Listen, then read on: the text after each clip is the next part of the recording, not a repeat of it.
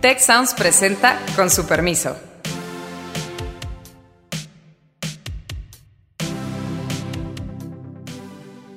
Con su permiso, soy Beata Boina y hoy vamos a hablar sobre México en el Consejo de Seguridad de las Naciones Unidas la idea en un eventual gobierno del presidente Biden a lo que aspiramos es estar alineados con China y Rusia. Ah, caray. Y si es un poco complicado cuando tienes una Guardia Nacional persiguiendo migrantes, empezar a pensar en los derechos humanos de los migrantes. Además tenemos un presidente que no tiene interés básicamente en viajar. Lo de coronavirus lo facilita mucho. Ciertamente al presidente no parece interesarle y no parece que vaya a tener mucho atención de su agenda. Me acompañan Alejandro Poiré, Carlos Elizondo y Héctor Villarreal. Y justo hoy, el 17 de junio, cuando estamos grabando este podcast, está transcurriendo la votación en la Asamblea General y la elección de los cinco nuevos miembros no permanentes del Consejo de Seguridad de las Naciones Unidas. México representa en este contexto a la región de América Latina y junto con la India, que viene de parte de Asia, se podría decir, son dos países que tienen la elección garantizada porque son los únicos candidatos. Eh, queda por ver la batalla entre Canadá, Noruega, Irlanda, Kenia y Djibouti por tres lugares que precisamente se van a liberar a partir de enero de 2021. Es una elección para dos años, entonces a lo largo de 2021 y 2022 vamos a ver a México en ese contexto del Consejo de Seguridad de las Naciones Unidas como miembro no permanente. Ahora bien, las experiencias pasadas pues no han sido quizás tan, tan buenas para México empezando en 46 con el franquismo, en los 80, o sea, 80-81, con el tema de eh, Centroamérica, eh, la fase dura de la Guerra Fría, Reagan, 2002, eh, 2003, el tema de Irak, la intervención de los Estados Unidos. Finalmente, quizás lo más suave fue 2009-2010. Experiencias mixtas, muchas controversias. Ahora bien, ¿qué esperarían ustedes de México en el contexto del Consejo de Seguridad de las Naciones Unidas. Eh, adelante. Pues muy breve, yo supongo que el presidente López Obrador debe estar bien emocionado porque le interesan mucho los asuntos internacionales, sabe ser algo que sigue día a día. La verdad es que no entiendo por qué México se mete en esto, por un presidente totalmente volcado hacia adentro. Supongo que tiene que ver con las ambiciones personales del secretario de Relaciones Exteriores y de nuestro embajador ante las Naciones Unidas, que es el ex rector de la UNAM, Juan Ramón de la Fuente. Pero este país está totalmente volcado hacia adentro. El presidente no ha salido desde que es presidente de las fronteras. Sí, de hecho se podría decir que la propuesta de formar parte del Consejo de Seguridad nació en el gobierno anterior. Fue la propuesta precisamente y la búsqueda de apoyos ya en el gobierno anterior. Yo me acuerdo siendo embajadora por ahí gestionar algunos apoyos para México. Eh, en ese contexto, pues tenemos la continuidad y eso pues hay que, yo creo que reconocer como un punto a favor de México. Ahora bien, efectivamente, pues no hay gran interés. A ver si el presidente hasta se enteró de que hoy están votando por, digamos, por esa o están eligiendo quizás a México para esta, esta eh, presidencia, eh, para esta eh, membresía no permanente en el Consejo de Seguridad. Bueno, veremos quizás mañana o pasado lo que dice. Pero es una, pero eso, vaya, ahora sí que qué bueno que te me adelantaste, profesor, porque es algo parecido a lo que iba yo a decir. Pero la pregunta es, en fin, el presidente ha dicho con toda claridad que la mejor política exterior es la política interna. Y eso realmente quiere decir que para él la mejor política exterior es que no haya política exterior. Pero yo no sé si está tan claro o si ya, si ya se hizo esta evaluación de una manera un poquito más integral, de que realmente vamos a ir a un entorno en el cual los Estados Unidos van a tener algo más por lo cual presionarnos y para lo cual realmente no vamos a tener muchas fichas en contrario. Déjenme eh, ya un poco más de la, perspectiva más eh, en tono de burla. Em, el reconocer que, como bien decías, Beata, en otras ocasiones el gobierno mexicano ha buscado esta posición porque en efecto se convierte en un espacio de negociación no solo frente a los Estados Unidos, sino frente a los Estados Unidos y al resto del mundo, que le da a México, digamos, fichas en un juego un poquito más amplio.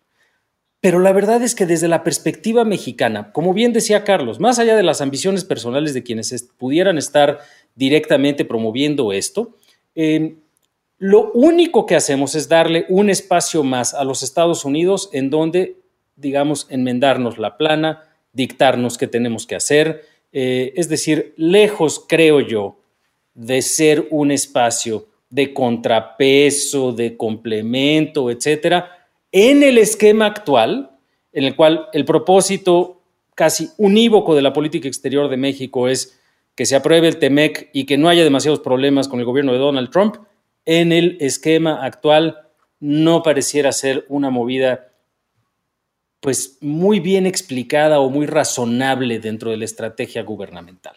Vamos a dejarlo así.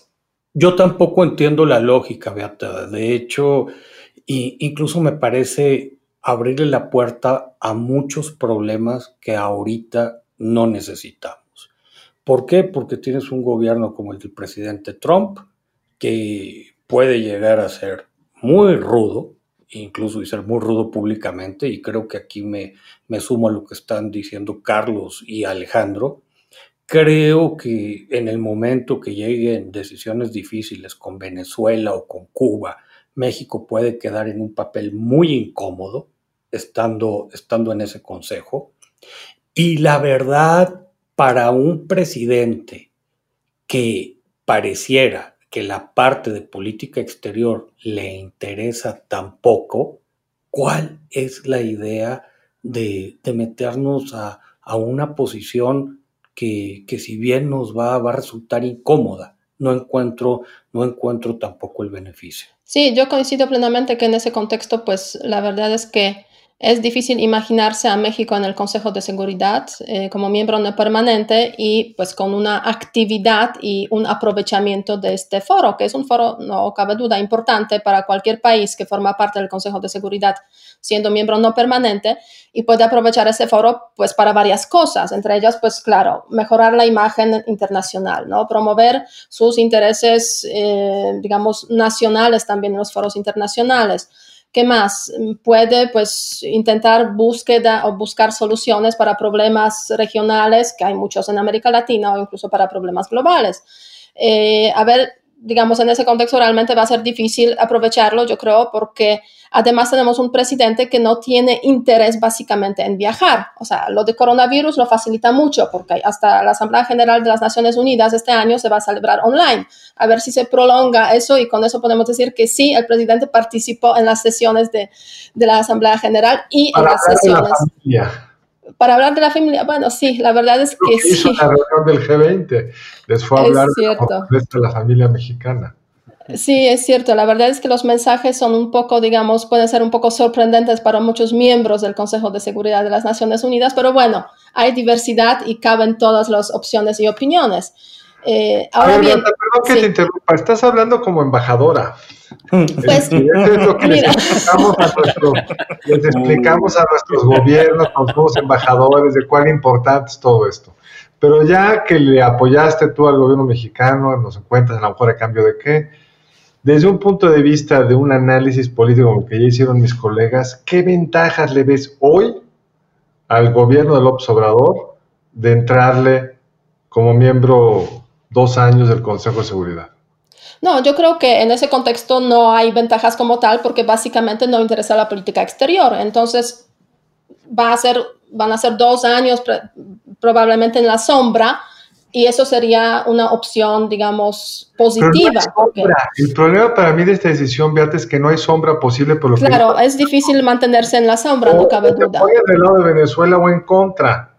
Sí, bueno. Cualquiera de los dos tiene un costo altísimo e innecesario y al rato del lado de la, de la India o de China, o al rato del lado de Ucrania o de Rusia, o del gobierno actual de Ucrania frente a la, al, expresidente. En fin, hay, una, hay un montón de temas muy delicados eh, en los cuales, eh, a ver, déjenme hacer un escenario un poquito menos pesimista, porque sí pienso que manteniéndose todos estos retos y estos dilemas, al final del día, eh, eh, en Cancillería, además de que creo que pues, estamos hablando de las áreas más competentes en general del gobierno mexicano, hay equipos, se han mantenido equipos talentosos de embajadoras y embajadores en el servicio exterior, hay algo de expertise, el ex rector de la UNAM, pues sí, puede que esta sea una movida muy vinculada a su ambición, pero es un tipo competente, eh, en fin, eh, ciertamente al presidente no parece interesarle y no parece que vaya a tener mucho atención de su agenda.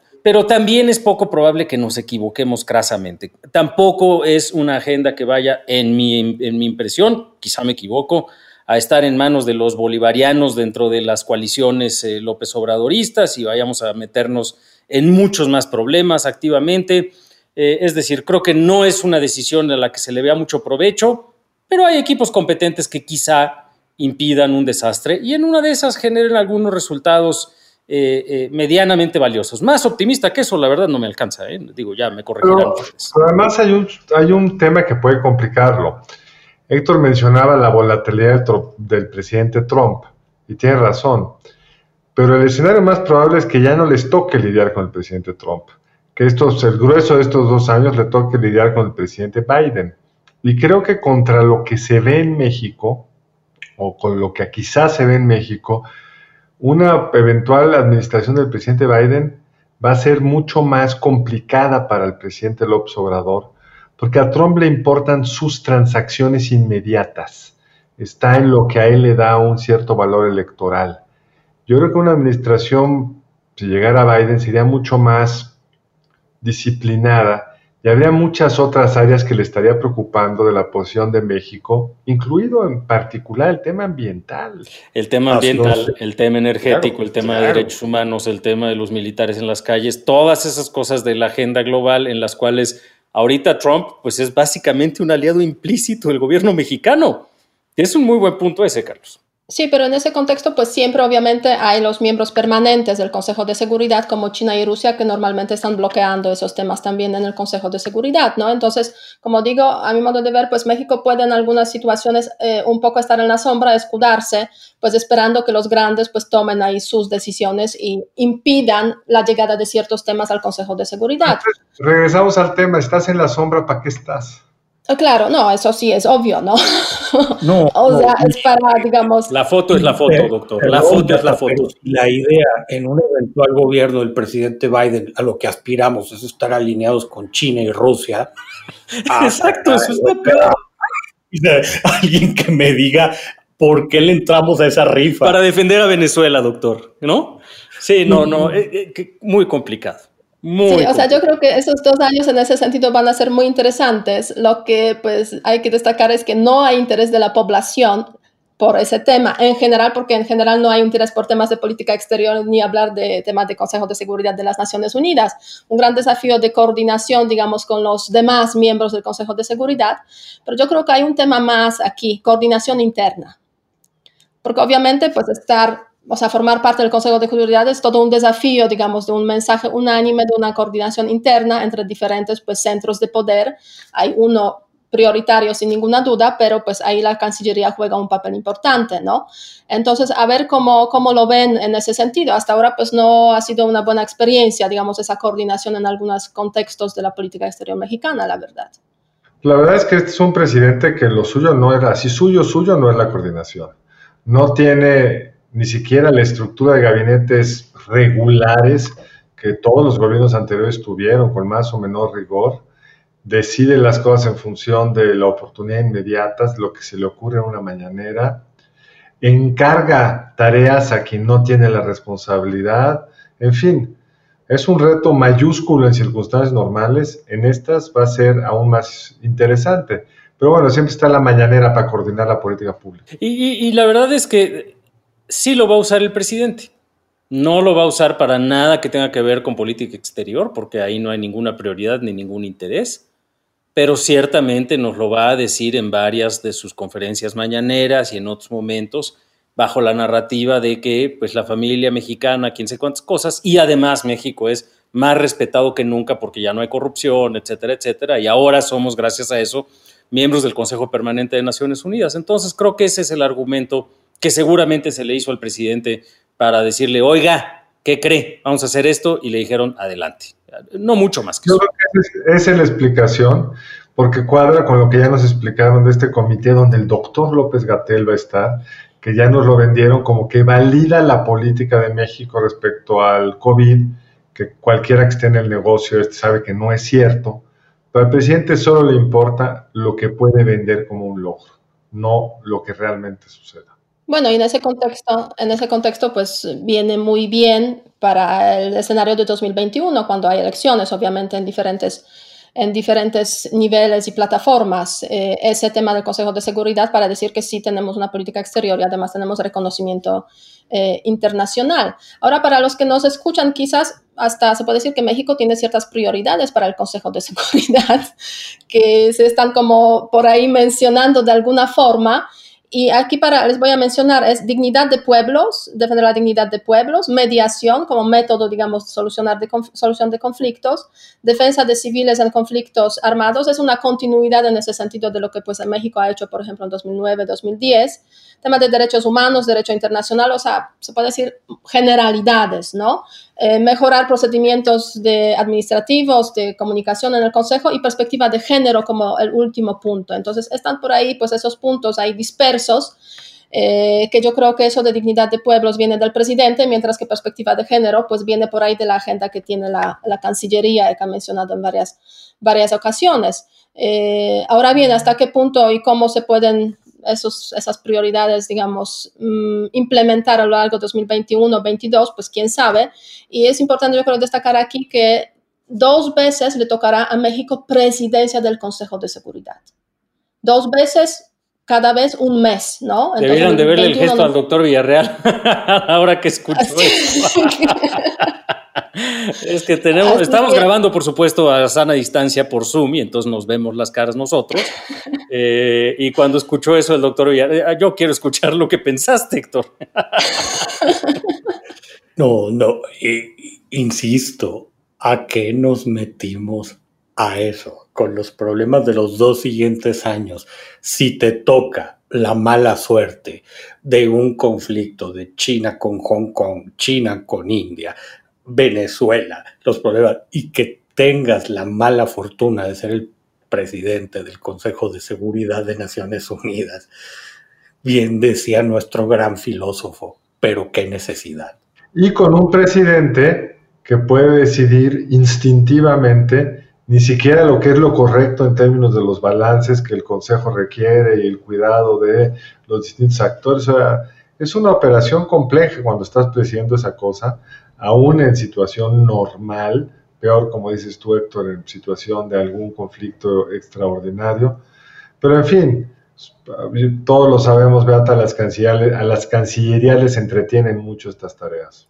Eso sin duda. Pero yo creo que hay un factor adicional a, tomar en cuenta cuando hablamos justamente de esos 2021-22 eh, que diferencia las anteriores participaciones de México en el Consejo de Seguridad.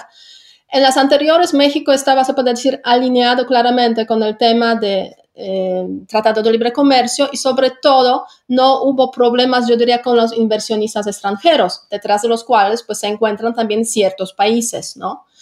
Hoy en día me da la sensación que eso está cambiando y se han generado como más tensiones de carácter bilateral con los países que pues forman parte o van a formar parte del Consejo de Seguridad, ¿no?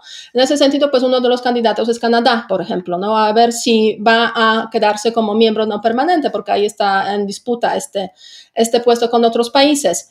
Eh, entonces, en ese sentido, pues México, la verdad es que desde el punto de vista de la relación con los inversionistas, ha empeorado su posicionamiento, se puede decir, lo cual se ve pues en diferentes rankings, en diferentes encuestas en diferentes, como recientemente esa encuesta de Carney, de la consultora Carney, donde México sale de los 25, de, o sea, de esta lista de 25 países principales para inversiones, otro de índice de competitividad. O sea, eso me da la sensación que puede agravar aún esas relaciones, porque pues Consejo de Seguridad pues es un lugar donde pues no solamente se habla, digamos, del bienestar, paz y seguridad en el mundo, o sea, hay varios intereses en. Sí, creo que ese es un muy buen punto. Y ahí eh, la pregunta adicional es si va a ser una jugada que nos haga perder más o si realmente eh, eh, reluce el talento de algunos de los equipos que realmente siguen siendo muy buenos de Cancillería,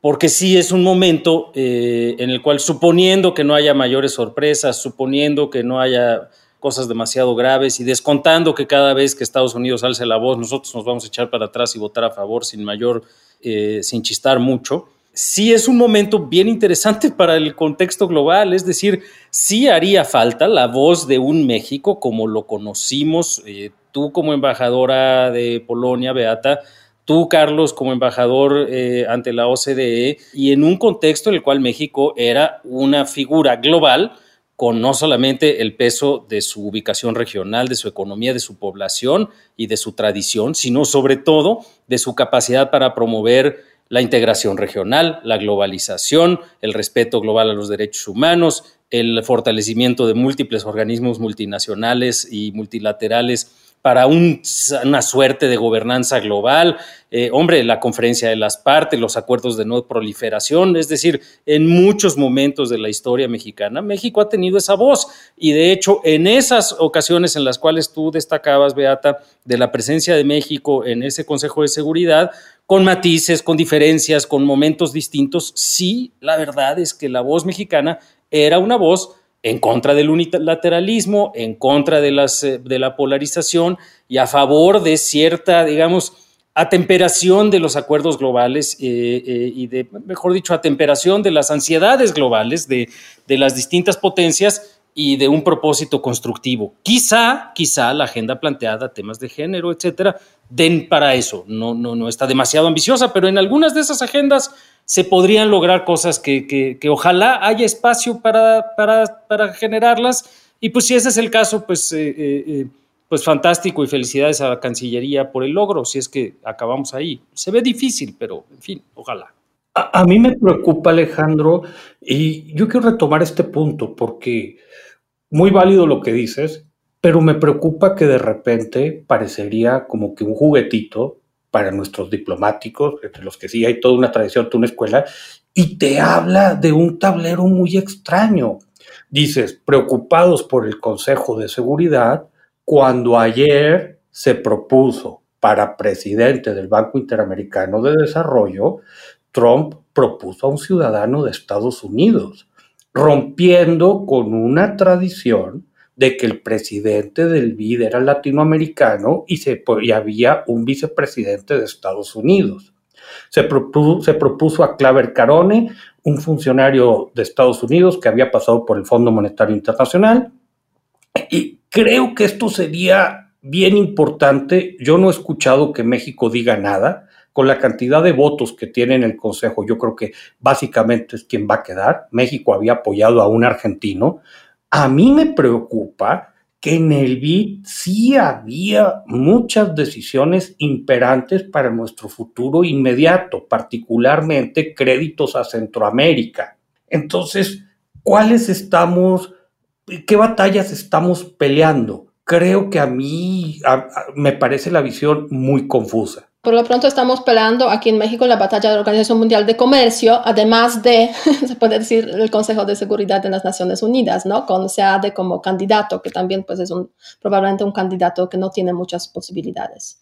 Carlos. yo creo que lo que decía Alejandro puede funcionar y quizá funcionó así en el pasado, pero requiere un cierto nivel de congruencia con lo que estás haciendo dentro de tu país.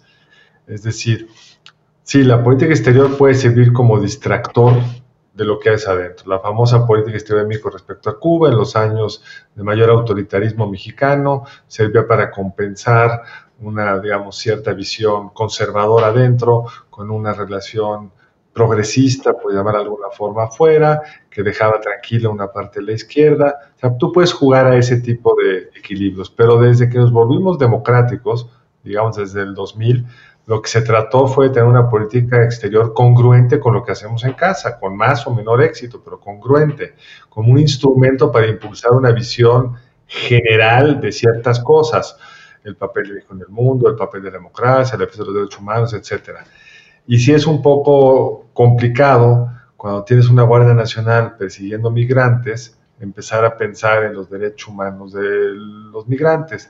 Es un poco complicado estar con una agenda central el papel de los civiles en los conflictos armados, cuando los civiles en México están sufriendo por el conflicto armado del crimen organizado, que es distinto, pero el impacto para el civil no lo es tanto.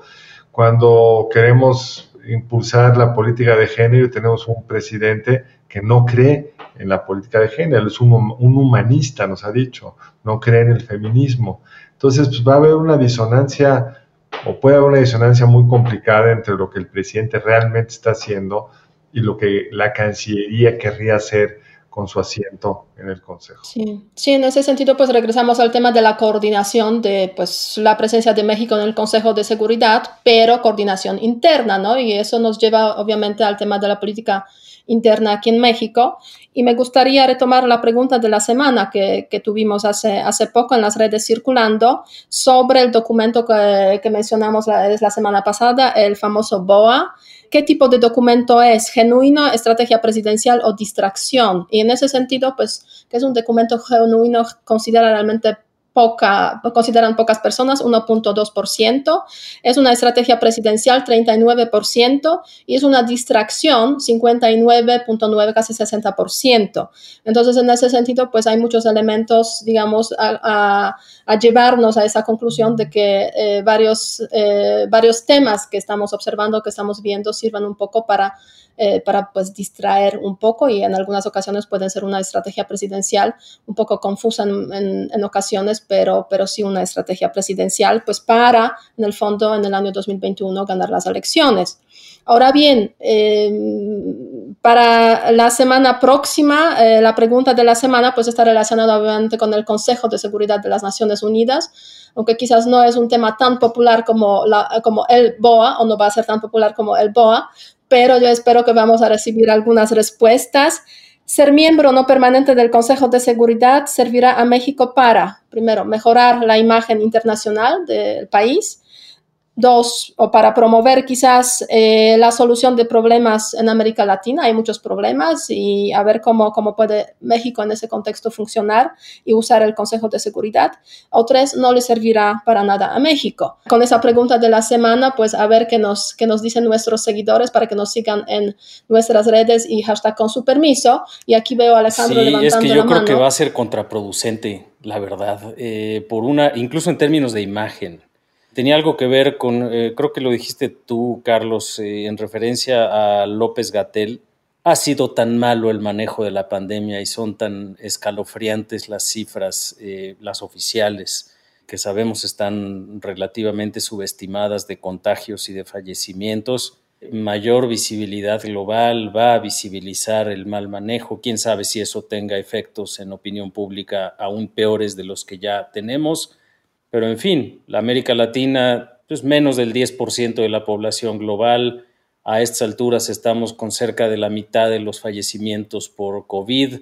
Una contribución muy importante, lamentablemente, es la brasileña, pero la que sigue es la nuestra. No estamos nada bien y, creo que no hay sombra en el Consejo de Seguridad de las Naciones Unidas. No, estoy de acuerdo, ya no agregaría más. Ese es el gran riesgo. Cuando te expones desnudo, pues se te ven los defectos te ven todos y eso sí puede ser un problema. Héctor. Mira, a mí lo que se me ocurre, Beata, es que hay un grupo dentro del gobierno, creo que moderado, con, una agenda muy socialdemócrata, quizá, quizá la cabeza más visible de ese grupo es el canciller, y en ese sentido puede estarse desmarcando de una manera elegante, pero, pero también muy inocua, de lo que esté sucediendo aquí adentro. Tendría mucho de ironía para mí, pero eso creo que, puede también estar presente. Muy bien, así que con, esta, con esas reflexiones un tanto pesimistas y eh, la conclusión de que no hay sombra en el Consejo de Seguridad de las Naciones Unidas, así que hay que tener mucho cuidado y observar con atención 2021-22 y el desempeño de México en ese contexto.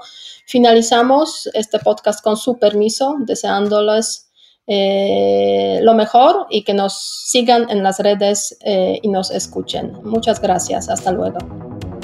Muchas gracias al equipo del Tecnológico de Monterrey y de Tech Sounds. Productor ejecutivo de Tech Sounds, Miguel Mejía. Productora de Con su permiso, Alejandra Molina. Y postproducción, Max Pérez. Les invitamos a escuchar el siguiente episodio de Con su permiso y el resto de programas de Tech Sounds en los canales de su preferencia.